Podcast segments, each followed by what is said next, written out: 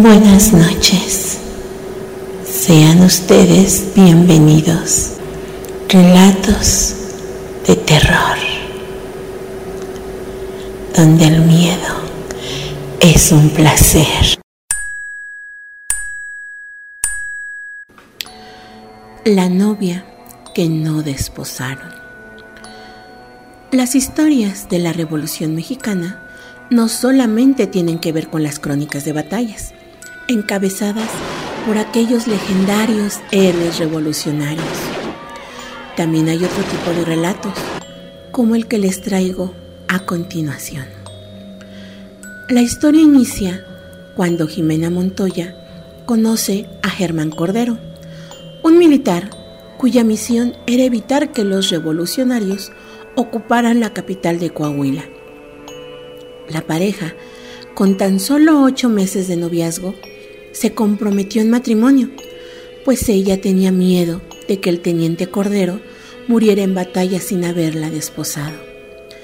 Se hicieron todos los preparativos para la ceremonia religiosa y Jimena se fue a vivir a casa de sus padrinos, tal y como lo señalaba la tradición, misma que dictaba que la novia no podía salir de sus aposentos hasta el día en que se llevara a cabo el casamiento.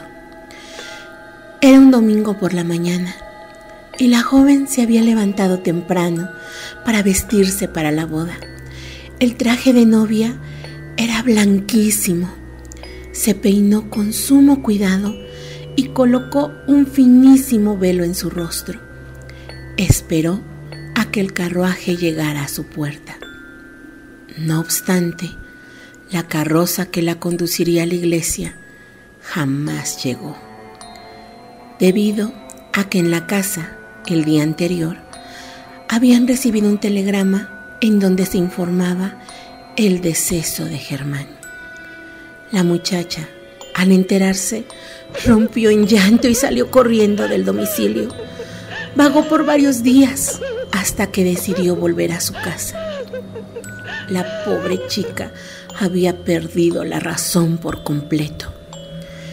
Llevaron a un médico para que le examinara y éste le prescribió algunos polvos tranquilizantes.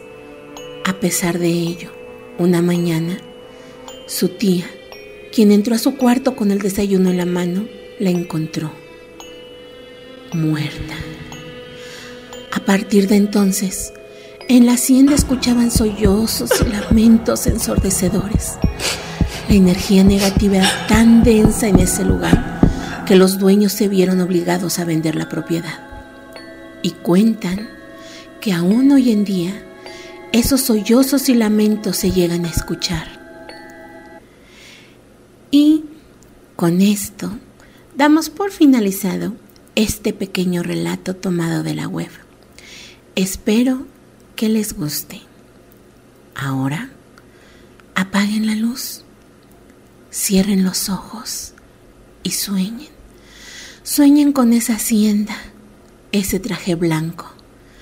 Y si llegan a escuchar los lamentos, ya saben que es por un amor que no se pudo realizar. Besitos.